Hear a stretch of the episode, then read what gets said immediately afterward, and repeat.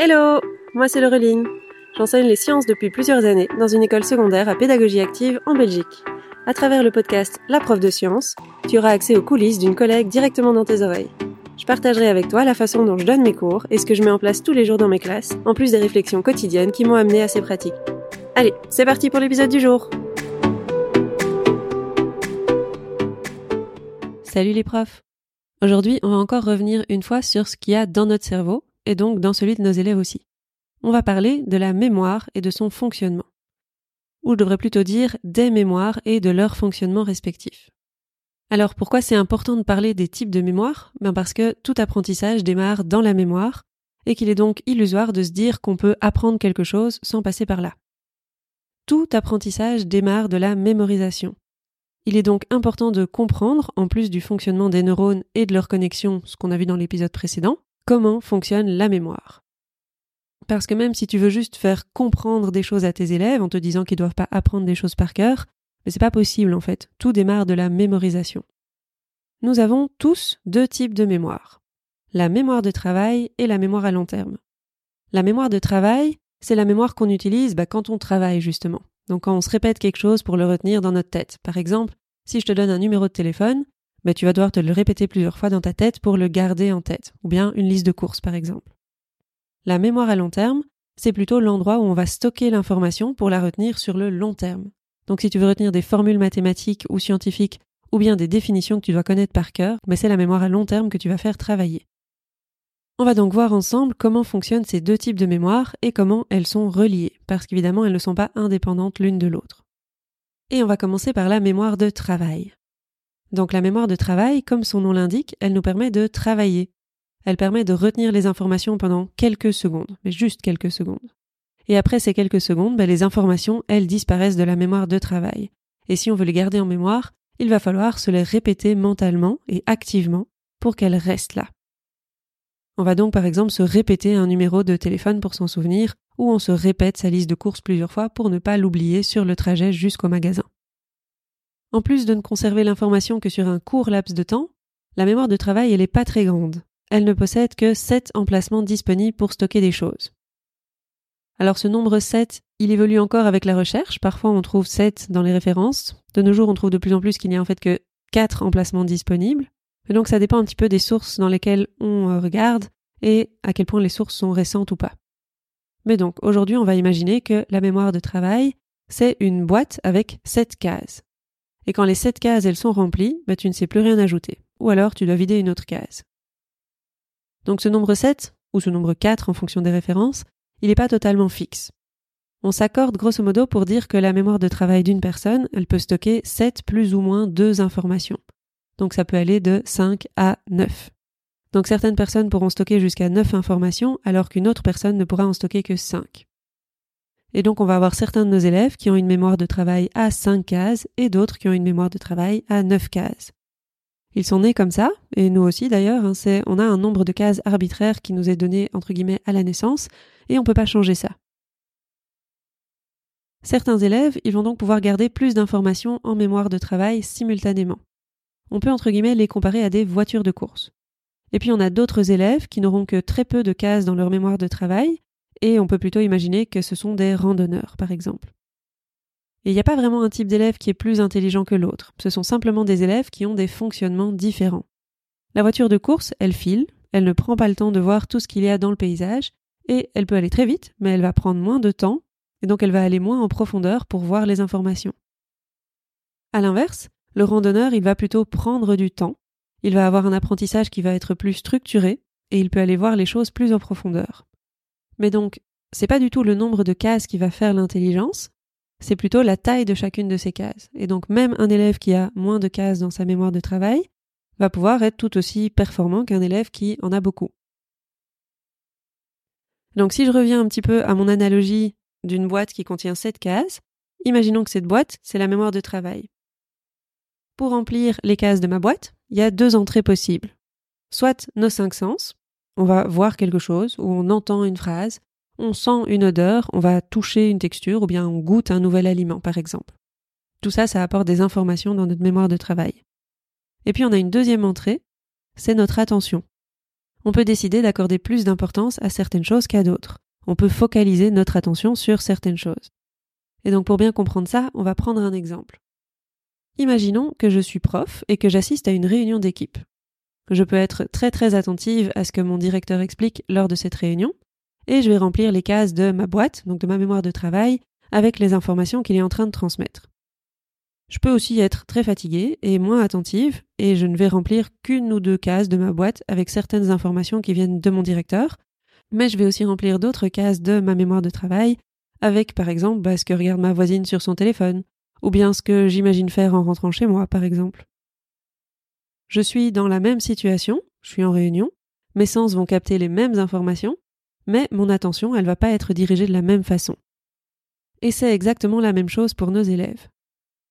On n'a absolument aucun pouvoir sur leur sens. On va jamais pouvoir faire voir quelque chose à un aveugle ou faire entendre quelque chose à un sourd.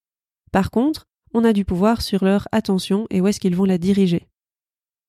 Et du coup, comme ce sont les deux seules portes d'entrée vers leur mémoire de travail, mais il va être très important de chercher à focaliser leur attention sur ce qu'on veut qu'ils apprennent pour qu'ils remplissent leur boîte avec des choses intéressantes. Intéressantes pour nous en tout cas. Mais on va se retrouver face à une autre difficulté. Comme tous les élèves, ils n'ont pas le même nombre de cases dans leur boîte, ben, certaines boîtes vont être vite remplies alors que d'autres auront des cases vides qui ne seront pas occupées si jamais on donne la même quantité d'informations à tous les élèves. Et les deux cas peuvent être assez problématiques. Un élève qui reçoit trop d'informations par rapport à son nombre de cases entrera en surcharge cognitive. Ça veut dire qu'il reçoit plus d'informations que ce qu'il ne sait garder en mémoire de travail. Il devrait donc faire un choix et ne garder que certaines informations. Alors bien souvent, en fait, quand il y a trop d'informations, euh, il va pas faire de choix conscient. La boîte va décider de se vider, la mémoire de travail se vide complètement et euh, tout est oublié. Et l'autre cas possible, c'est un élève qui n'utilise que peu de cases dans sa mémoire de travail, va chercher à occuper les autres cases vides. Et ça, ce sont typiquement les élèves qui pourraient se mettre à papoter ou à dessiner pendant le cours, tout en arrivant très bien à suivre le cours. Ce qui peut aussi poser problème. Alors on peut encore rajouter une autre contrainte à l'utilisation de la mémoire de travail, c'est que très régulièrement, la boîte va se vider automatiquement. Donc, le contenu de toutes les cases est éjecté et remis à zéro. Alors ce fonctionnement, il est automatique et on n'y peut rien. C'est comme ça que la mémoire de travail fonctionne. Elle appuie sur le bouton Reset très régulièrement. Mais sachant cela, il est important de comprendre que la répétition est indispensable dans notre métier. Lorsqu'un élève nous demande de répéter quelque chose, c'est pas forcément parce qu'il n'était pas attentif ou parce qu'il n'a pas entendu ce qu'on a dit la première fois. Ça peut aussi être simplement parce qu'il n'y a plus de cases libres dans sa boîte au moment où on a dit l'information ou bien que sa boîte a été vidée entre-temps. Et donc quand on sait tout ça, lorsqu'on veut enseigner quelque chose aux élèves, bah, il faut trouver le moyen d'arriver à mettre plus de choses dans une mémoire qui n'est pas extensible. Et en plus, qui n'a pas la même taille chez tout le monde.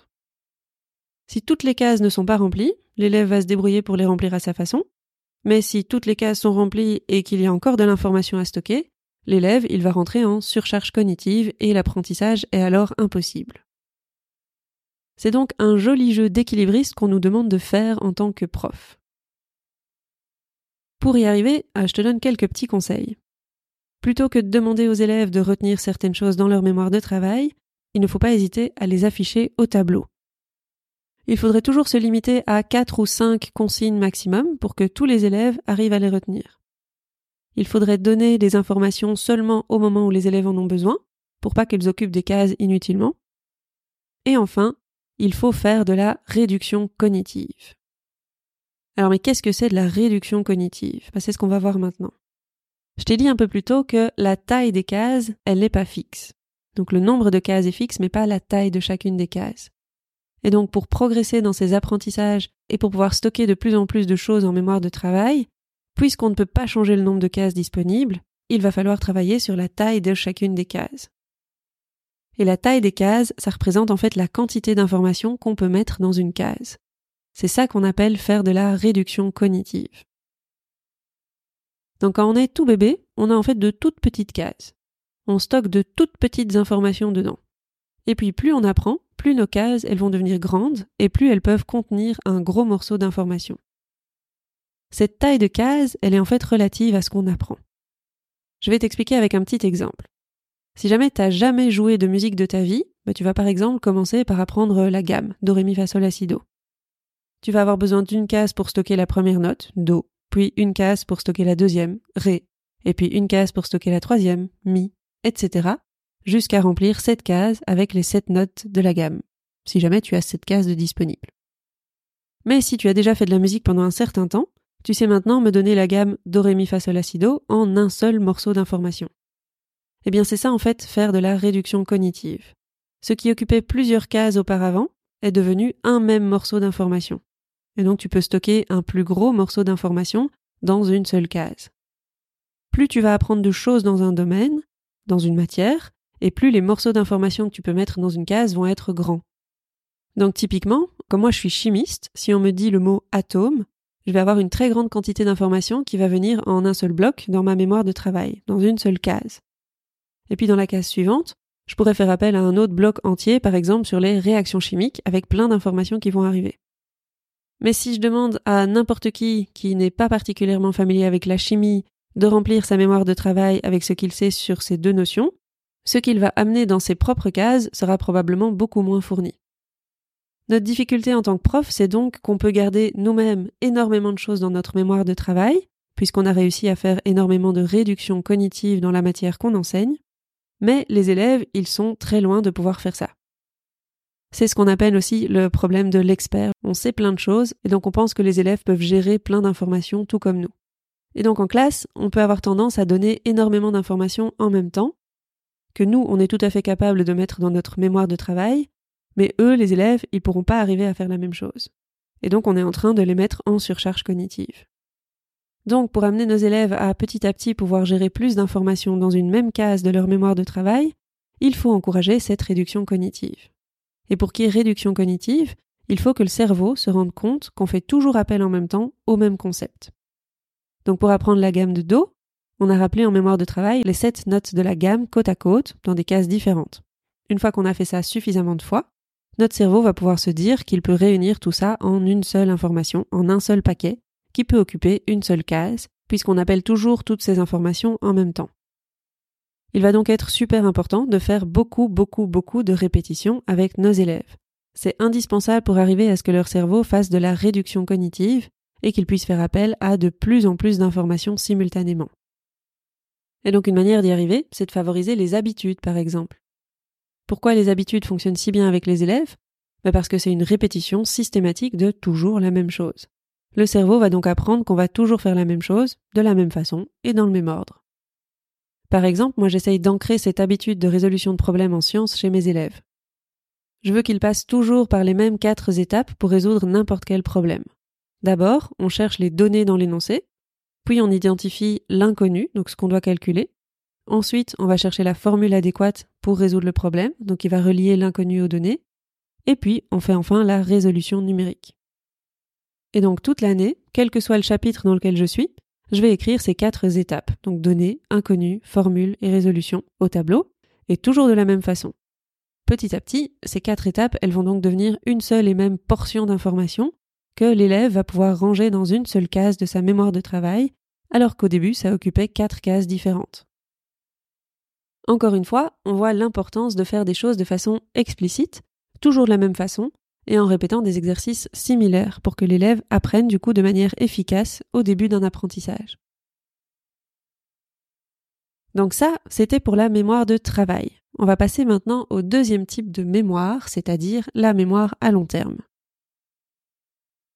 Alors si la mémoire de travail, elle correspond plus ou moins à la RAM de ton ordinateur, la mémoire à long terme, ça va plutôt correspondre à ton disque dur. C'est l'endroit où tu vas stocker l'information sur le long terme. Et comme apprendre, c'est mettre de l'information en mémoire à long terme, mais c'est important de comprendre comment on fait passer une information depuis la mémoire de travail, qui est temporaire, jusqu'à la mémoire à long terme. Il n'y a pas de chemin direct qui envoie directement les choses en mémoire à long terme. On doit toujours d'abord faire passer l'information par la mémoire de travail. Ce qui va être intéressant, c'est donc de voir les liens entre ces deux mémoires. Tu peux visualiser la séparation entre ces deux mémoires pas comme un mur, mais plutôt comme une grille poreuse. Tu peux faire passer des informations d'une mémoire à l'autre. Plus une information va passer de temps en mémoire de travail, plus cette information va pouvoir être stockée dans la mémoire à long terme. Mais pour qu'une information reste dans la mémoire à long terme, on ne peut pas juste l'y mettre une fois et puis plus y toucher. Il va falloir faire l'effort d'aller la rechercher depuis notre mémoire à long terme et de la remettre dans notre mémoire de travail. Ça, c'est ce qu'on appelle faire de la récupération en mémoire. Plus on va faire cet effort de se rappeler une information, donc d'aller la récupérer dans notre mémoire à long terme, plus l'information va s'ancrer dans cette mémoire à long terme. Et ça, c'est le phénomène qu'on appelle l'ancrage mnésique. Donc pour ancrer quelque chose dans notre mémoire à long terme, il faut faire l'effort conscient d'aller le récupérer dans sa mémoire plusieurs fois. Cette récupération, elle fonctionne mieux si on espace les différents moments de rappel. Au début, on va aller rechercher l'information en mémoire sans trop attendre. Et puis, petit à petit, on va espacer le temps entre deux récupérations. Et alors, quand je dis qu'on va rechercher l'information, ça ne veut pas dire qu'on relit l'information écrite quelque part ou qu'on nous donne de nouveau l'information. La façon la plus efficace de faire, c'est de nous-mêmes nous rappeler l'information que l'on veut ancrer. Donc on va par exemple se poser une question ou se dire moi je voudrais me rappeler de ça et on va faire l'effort d'aller le rechercher dans notre mémoire. Alors au début, bah, c'est difficile. On va probablement avoir besoin d'aller rechercher l'information dans un cours ou dans un texte ou qu'on nous le redise. Mais d'abord, on essaye de faire l'effort de s'en souvenir. Et puis petit à petit, c'est vraiment du coup le fait de faire cet effort nous-mêmes, de se souvenir de l'information, qui va l'ancrer dans notre mémoire à long terme. Donc d'abord, on essaye d'aller la rechercher. Si on n'y arrive pas, on va relire ou réécouter l'information. Et puis plus tard, on va de nouveau essayer d'aller la rechercher autant de fois qu'il faut pour ne plus avoir besoin d'aller relire cette information. Et donc quand tu poses une question en classe à tes élèves et qu'il y a un petit malin qui donne la réponse tout haut pour tout le monde alors que tu avais demandé que chacun réfléchisse pour soi, ben ce petit malin, il est en fait en train d'empêcher tous les autres de faire cet exercice de récupération en mémoire et il prive donc les autres élèves d'une partie très importante du mécanisme d'apprentissage. Alors la porosité entre les deux mémoires, donc la facilité avec laquelle une information va passer d'une mémoire à l'autre, elle dépend de plusieurs facteurs. Elle va dépendre de la qualité de notre sommeil, donc le fait de bien dormir et de dormir suffisamment, bah ça, ça facilite l'apprentissage. Elle dépend de notre niveau de stress, on va mieux apprendre quand on n'est pas stressé. Elle dépend de notre activité physique, donc l'apprentissage va être meilleur lorsqu'on a une activité physique régulière. Elle dépend de nos émotions. Un apprentissage va être plus efficace quand il est lié à des émotions positives. Donc, qu'on le veuille ou non, bah, l'affectif qu'on développe avec nos élèves va jouer un rôle dans leur apprentissage. Et le dernier facteur, c'est que ça dépend aussi de ce qu'il y a déjà dans notre mémoire à long terme. Donc ça veut dire que plus on a de choses dans notre mémoire à long terme, plus on est capable d'y envoyer de nouvelles choses. Donc la conséquence de ça, c'est qu'un bon élève, qui a donc déjà beaucoup de choses stockées dans sa mémoire à long terme, aura plus facile à en stocker beaucoup de nouvelles, alors qu'un moins bon élève, qui a moins de choses dans sa mémoire à long terme, il va avoir plus de mal à y envoyer autant de nouvelles choses. On va donc avoir des bons élèves qui deviennent encore meilleurs, et les moins bons élèves qui progressent aussi, mais ils progressent moins que les bons élèves. Et donc la conséquence, c'est que l'écart va se creuser de plus en plus entre bons et moins bons élèves. Voilà en gros comment fonctionne la mémoire lorsqu'on essaye de faire apprendre quelque chose à nos élèves. Alors par contre, tous les apprentissages ne suivent pas ce modèle-là. Par exemple, lorsque on vit quelque chose avec une émotion très très puissante, bah, l'apprentissage il peut se faire instantanément sans aucune répétition et il peut s'ancrer très très fortement en mémoire à long terme. C'est le cas par exemple lorsque notre vie est en danger. Il y a donc certaines choses qui peuvent s'ancrer en mémoire en une seule fois, mais ce n'est pas le cas des apprentissages scolaires. Donc, pour résumer tout ce que je t'ai raconté sur l'apprentissage. Notre cerveau est constitué de neurones qui se connectent entre eux lorsqu'il y a un apprentissage. Ces neurones forment la mémoire, qui se divise en deux types de mémoire. On a d'un côté la mémoire de travail, qui peut contenir un nombre limité d'informations pour un temps très court, de l'ordre de quelques secondes. Le nombre d'informations n'est pas le même dans la mémoire de travail de tout le monde. Le nombre de cases disponibles va varier de 5 à 9 en fonction des individus et on ne peut rien y changer. La mémoire à long terme va stocker les informations sur le long terme. Elle a une capacité infinie. Et pour y envoyer des informations, il faut toujours passer par la mémoire de travail. Une information est stockée plus en profondeur à chaque fois qu'on fait l'effort d'aller la récupérer en mémoire à long terme et qu'on la ramène en mémoire de travail. Donc, lorsqu'on veut apprendre quelque chose de nouveau à nos élèves, il faudra donc veiller à éviter la surcharge cognitive en leur donnant pas plus d'informations à traiter qu'ils n'ont de cases dans leur mémoire de travail. Il faut focaliser leur attention sur les informations qu'on veut leur faire apprendre pour que ce soit ces informations-là qu'ils mettent dans leur mémoire de travail. Il faut chercher à ce qu'ils réalisent de la réduction cognitive, c'est-à-dire qu'ils créent des plus gros blocs d'informations à mettre dans chacune des cases de leur mémoire de travail. Et pour faire ça, on peut par exemple créer des habitudes, des rituels, en faisant toujours appel aux mêmes choses en même temps, pour que les élèves associent toutes ces choses et en fassent un seul gros bloc d'informations. Ces habitudes, ce sont par exemple les séances d'exercice, où les élèves vont travailler sur une série d'exercices très similaires, ou autrement appelés faire du drill, même si on n'aime pas trop dire qu'il faut en faire. C'est pourtant indispensable pour faire de la réduction cognitive en rendant des procédures automatiques pour qu'elles occupent moins de place en mémoire de travail. Et enfin, il faut favoriser l'ancrage mnésique, c'est-à-dire le fait d'ancrer une information de plus en plus en profondeur dans la mémoire à long terme. Pour y arriver, l'élève doit faire l'effort d'aller récupérer régulièrement l'information dans sa mémoire à long terme. Et en la récupérant, il va ensuite l'utiliser dans sa mémoire de travail. Au départ, il doit aller la récupérer très régulièrement, et puis petit à petit, on va espacer les récupérations en mémoire. Ça, c'est la théorie. Mais tu te demandes peut-être comment mettre tout ça en pratique dans tes classes, car bah, tout ce vocabulaire très très scientifique bah, n'est pas vraiment utile quand on est face aux élèves. Et donc, quelles sont les techniques qu'il faut utiliser pour faire de la réduction cognitive? Ou encore, comment faire pour favoriser l'ancrage mnésique ben, Tout ça, on va en parler dans de prochains épisodes. Je te donne déjà rendez-vous la semaine prochaine pour découvrir 5 pratiques de classe pour que tes élèves retiennent mieux. Et puis on va encore en parler dans les prochains mois en abordant des techniques pour favoriser l'ancrage à long terme. Et d'ici là, je te souhaite une belle suite de journée.